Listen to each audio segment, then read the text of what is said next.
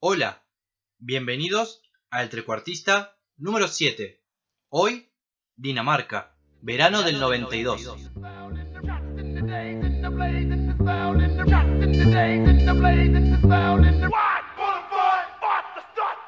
Buen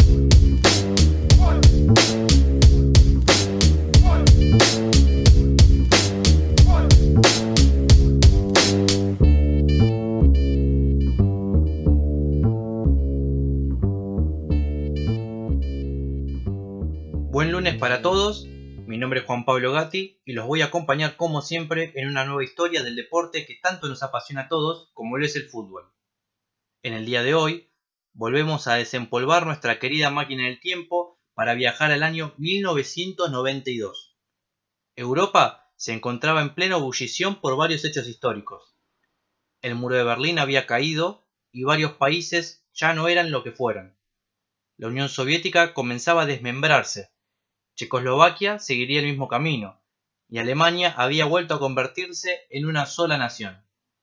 Pero lo más doloroso sucedió en Yugoslavia, donde el mal más grande que tenemos como sociedad, la guerra, había tomado como un cáncer al país que hace tiempo había comandado el fallecido mariscal Tito.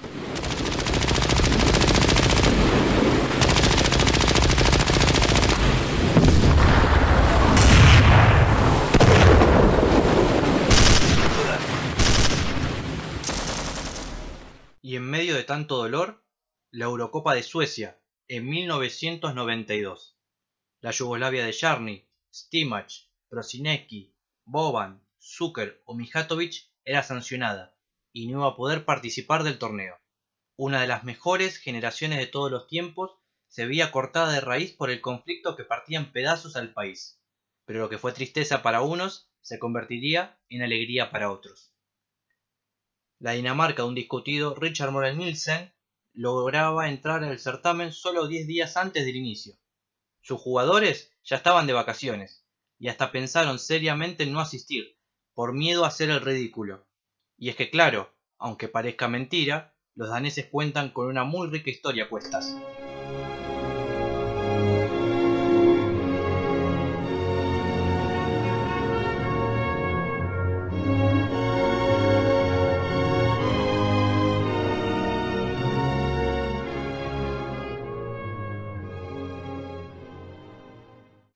La Federación Danesa es una de las primeras que se creó en Europa, en 1906. Tan antigua es que hasta es una de las miembros fundadoras de la FIFA. Su primer partido oficial fue en 1908 durante los Juegos Olímpicos de Londres, donde vencieron a Francia B por 9 a 0. Pero claro, estos muchachos le tenían idea a los Blues y en las semifinales le propinaron una derrota histórica al equipo A, 17 a 1, con 10 goles de Sophus Nielsen, que sería récord hasta que Archie Thompson, de Australia, le metiera 13 en el 31 a 0 a Samoa Americana, del cual ya hablamos en un podcast anterior. Este equipo danés era tan bueno que lograron ser dos veces subcampeón olímpico, perdiendo solo ante el invencible Gran Bretaña tanto en Londres como en Estocolmo en 1912, lo que luego les permitiría quedar nada menos que como número uno del ranking ELO de selecciones, un ranking mucho más preciso del que maneja hoy la FIFA. Pero ¿qué pasó para que Dinamarca que era una auténtica potencia mundial, no figurara más en el mapa. No se sabe si el tema fue por purismo o por simple economía, pero los daneses no participaron más hasta 1948 de otro torneo internacional, y se mantendrían también como amateurs, haciendo inelegibles a las figuras que emigraban para tener una vida mejor. Todo esto, por supuesto, le quitó chances de grandeza a un país que exportaba buen fútbol, pero que no podía disfrutarlo puertas adentro. Esta regla terminó recién en 1971 y para 1978 la liga local también se hizo profesional y la progresión a partir de allí fue muy rápida. El alemán Sepp Piontek tomó las riendas del equipo y Dinamarca explotó al punto de que se los comenzó a llamar dinamita danesa por su juego intrépido, de alta escuela y de un ataque feroz. El equipo sería tercero en la Euro del 84 y se clasificaría a su primer mundial en 1986, en México, donde sorprendieron a todo el mundo en la primera fase, ya que con Michael Laudrup y Preven El Kiar golearon a Uruguay por 6-1, antes de caer estrepitosamente en octavos por 5-1 ante España. Este equipo se metería de nuevo en la Euro en 1988, pero no lograría clasificarse para el Mundial de Italia, por lo que Piontek fue cesado, siendo reemplazado por Nielsen, su asistente. Esta era la herencia que los jugadores no querían mancillar, pero Nielsen nos instó a jugar igual. Y fueron casi todos, menos dos que estaban peleados con el seleccionador. Uno era el defensa Jans Heinze, que estaba en el PSV Eindhoven. El otro, el mismísimo Michael Laudrup del Barcelona, el Maradona danés. Sobre su baja nos habla Pacho Martínez, experto en el fútbol escandinavo. Bueno, pues eh, realmente Michael Laudrup bueno, era un jugador muy importante en esta selección danesa, pero se queda fuera de la, de la Eurocopa de 1992 eh, de Suecia porque tiene desavenencias ¿no? con, el, con el seleccionador. Él viene de una etapa eh, muy buena en la selección con Joseph Piontek, en la cual bueno, pues, practican un fútbol muy vistoso, un fútbol que gusta en Europa, un fútbol muy apreciado en el país y él es uno de los eh, estandartes ¿no? de esta selección. Él ya en, en, esta etapa pues ya juega en el, en el Fútbol Club Barcelona. Bueno, pues la etapa dorada ¿no? del Fútbol Club Barcelona, la ya conocida el Dream Team. Él viene también de, de jugar eh, bastantes años en la, en la Juventus, además de también ser importante en el club eh, italiano. Y bueno, como digo, ¿no? esas desavenencias con, con Richard eh, Möller Nielsen, pues le, le hacen dejar ¿no? la, la, selección. De hecho, pues eh, hay una, una imagen ¿no? en la que eh, Richard Nielsen pues habla con él y, le dice que, que, le pasa, ¿no? que, es lo que, lo que hay mal con él y con, con la selección. Y bueno, pues él al parecer contesta que, que no está dispuesto a, a sacrificar eh, su fútbol, que era un fútbol pues bueno, de combinación, ¿no? porque como decimos era el fútbol practicado por, por Sepp Piontek y era el fútbol también que él estaba acostumbrado a practicar en el Barça y bueno, pues aquí en la selección eh, Richard Moller le pide más trabajo, le pides más, eh, más kilómetros, un, esfuerzo mayor, sobre todo sin balón y bueno, al parecer eh, Michael Laudrup pues no está dispuesto a, realizarlo y se queda fuera de esta, de esta Eurocopa de 1992, siendo, bueno, pues como decimos, el mejor jugador ¿no? de, toda, de toda la selección danesa. En el libro Historia del Fútbol, enciclopedia para disfrutar de un deporte y sentir una pasión de Bueno Álvarez y Miguel Mateo, hay un párrafo que nos va a servir para dejar bien en claro el por qué el que los daneses ganaran la Eurocopa terminó siendo toda una sorpresa. Ellos dirán, el 30 de mayo, en vísperas de una Eurocopa que comenzaría 12 días después, el Consejo de Seguridad de las Naciones Unidas decretó la exclusión de los equipos yugoslavos de todas las competencias de carácter internacional, lo que le abrió las puertas de la Eurocopa a Dinamarca. Los jugadores nórdicos, muchos de los cuales languidecían al sol repartidos por distintas playas del mundo, tuvieron que cambiar a toda prisa las tumbonas por el balón. Así, sin preparación y aparentemente fuera de forma, se presentaron en un campeonato en el que nadie les asignaba otro papel que el de comparsas. Pero el fútbol, una vez más, se burló de la lógica, y aquel grupo que parecía afrontar el envite con el mismo espíritu con el que se afronta un torneo de verano, consiguió lo que no había logrado con la excelente generación anterior, un título. Más claro, imposible.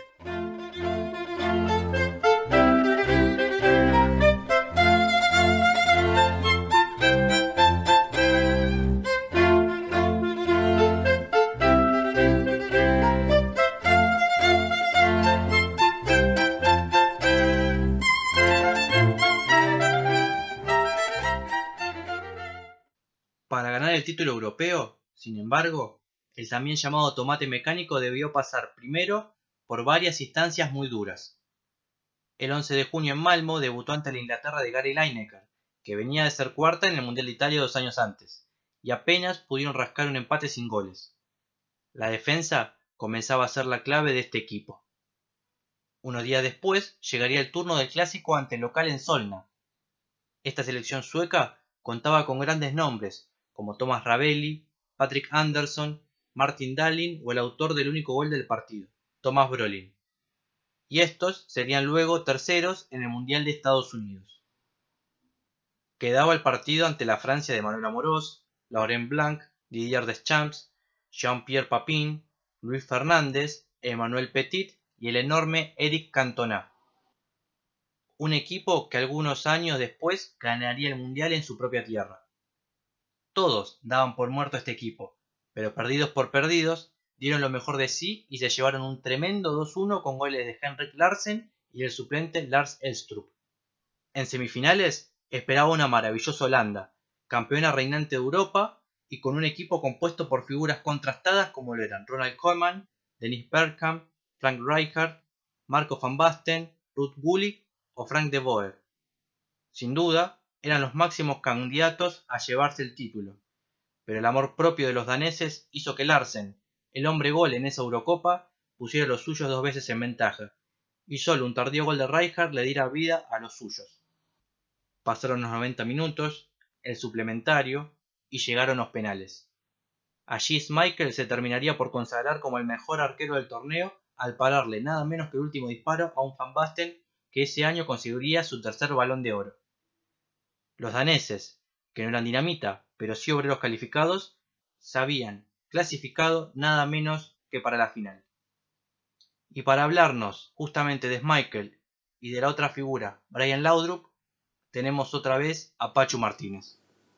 Y en cuanto a los jugadores más importantes de, esta selección danesa campeona de la Eurocopa en, 1992, creo que por encima de, todos, bueno, a pesar de la ausencia de, Michael Laudrup, creo que por encima de todos hay que destacar a, Peter Schmeichel, que creo que fue el mejor jugador de, esta selección en, la Eurocopa y sobre todo en la final. Tuvo un papel muy importante para que, para que Dinamarca eh, fuera campeona, porque en esta final, bueno, pues hizo paradas de, mérito y, bueno, sacó un par, sobre todo a Jürgen Klinsmann, eh, muy importantes en el devenir del resultado.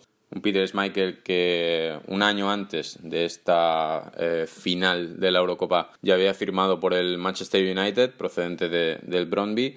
Bueno, luego pues la carrera de, de, Peter en el, en el United creo que la conocemos todos. Estuvo ahí ocho años y jugó casi 300 partidos. O sea que os podéis imaginar un poco ¿no? la importancia de, de este, fenómeno eh, danés. Y luego otra, otro de los jugadores destacados eh, sería el, hermano de, Michael Laudrup, en este caso Brian, que también en un principio fue apartado de la selección como, como Michael, pero realmente al final parece que una llamada del seleccionador cuando, cuando se enteran que tienen que ir a la, a, Suecia a jugar la, Eurocopa. Eh, recordemos que se enteran 10 días antes el seleccionador le llama, parece que eh, eh, arreglan un poco las, las cosas y Brian se, incorpora a la, a la, concentración y bueno también tiene un, papel muy importante en esta, en esta consecución de la Eurocopa porque bueno es un jugador de mucha calidad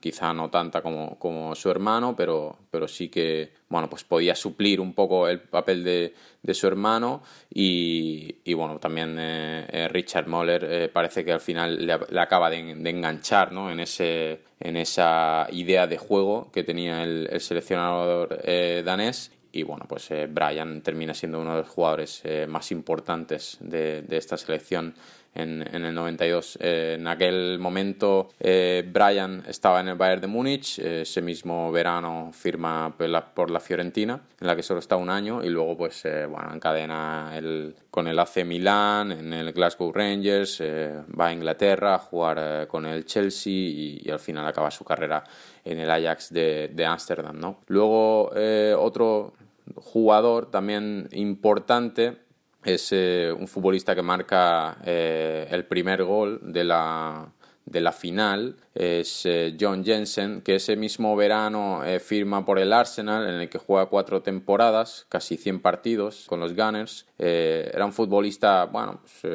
no de mucha calidad, pero era aguerrido, le daba, bueno, pues esa esa, ese punto de contención a esta, a esta selección. Luego otros jugadores que, que podríamos destacar pues, podrían ser eh, Fleming Poulsen, que, que de hecho tiene un dato curioso porque jugó en Real Madrid Castilla un año y bueno, luego en, el, en la consecución de esta Eurocopa él está jugando en el Borussia Dortmund en el cual juega cinco años y eh, el capitán de esta selección, que era un un futbolista, un central, que en aquel momento jugaba en el, en el Transport y luego se marcha a Bélgica. Eh, bueno, pues era Lars Christian Olsen, que hoy es el, el seleccionador de, de, las Islas Feroe. Y esto es un, poco pues eh, el resumen ¿no? de, de, los jugadores más importantes que tenía aquella Dinamarca del 92 que acaba siendo campeona de Europa. Las quinielas se habían roto definitivamente, pero nadie esperaba que le ganasen a la reunificada Alemania, la actual campeona del mundo, pero que ya no contaba con glorias como Matthaus Littbarski o Boller, aunque sí tenían figuras como Matthias Sammer, Bodo Illner, Andreas Bremen y a Jürgen Klinsmann. El 26 de junio, en Gotemburgo, daneses y alemanes fueron a buscar la gloria. Sobre este partido nos habla nuestro compañero The Linebreaker, Daniel Hinojosa.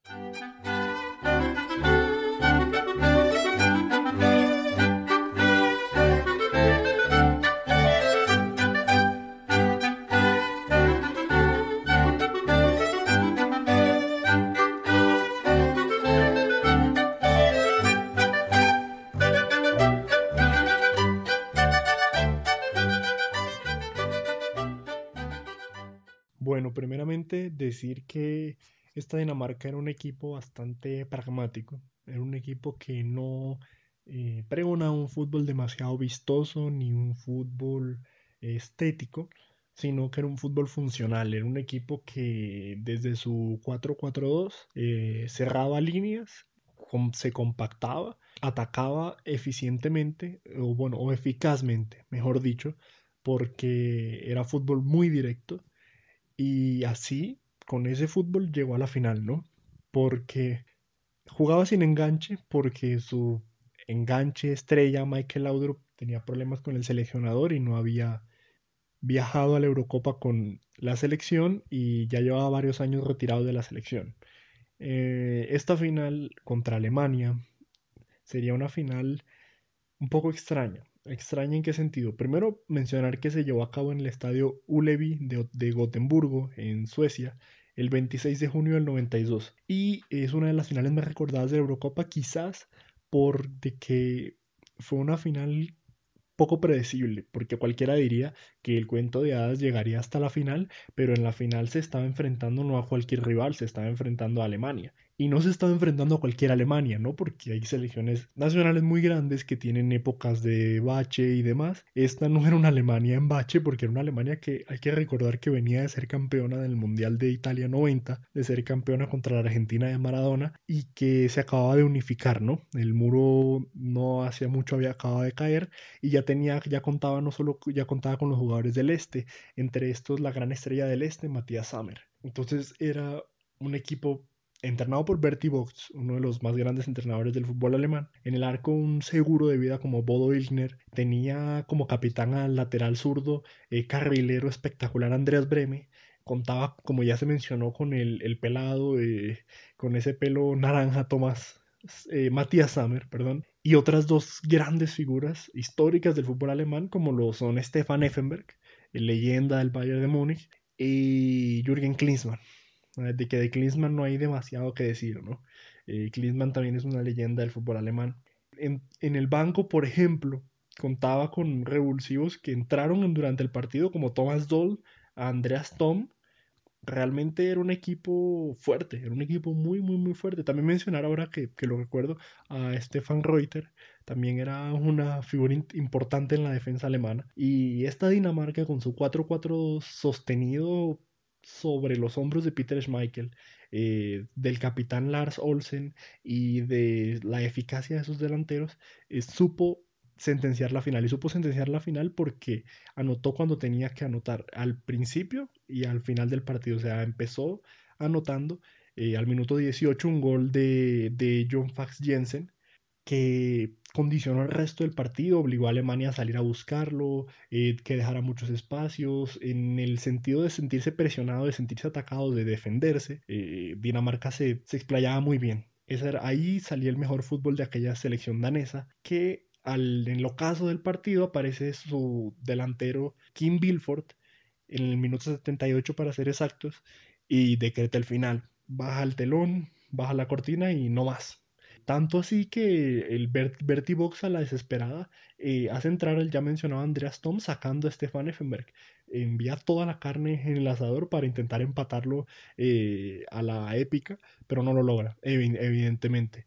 Entonces, sí, una final que sí puede sonar sorpresiva porque Dinamarca de estar de vacaciones llega a ganarle al, al reciente campeón del mundo, pero la final de la Eurocopa, que era la misma columna vertebral que había sido campeón en Italia 90 prácticamente casi en su totalidad, faltaban algunos jugadores, pero casi en su totalidad, no es tan sorpresiva sabiendo de que la selección alemana no fue tan astuta y Bertie Box no fue tan astuto en plantearle un partido en el que ellos se sintieran cómodos. Quizá un partido en el que la selección alemana les hubiera cedido más el balón y los hubiera obligado a ser protagonistas con balón, cosa que no, sabían hacer demasiado. Y se hubiera encerrado, pues eh, los hubiera esperado. Quizá hubiera tenido mejor rédito que yéndolos a atacar y al final obteniendo el resultado, ¿no? Que la Eurocopa se fuera a descansar a Copenhague.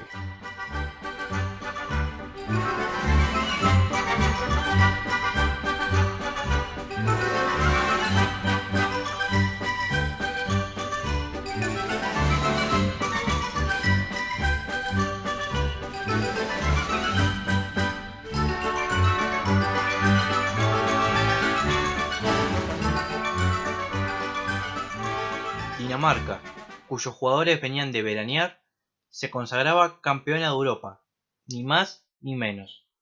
Un hecho histórico solo superado quizás por la Grecia del 2004.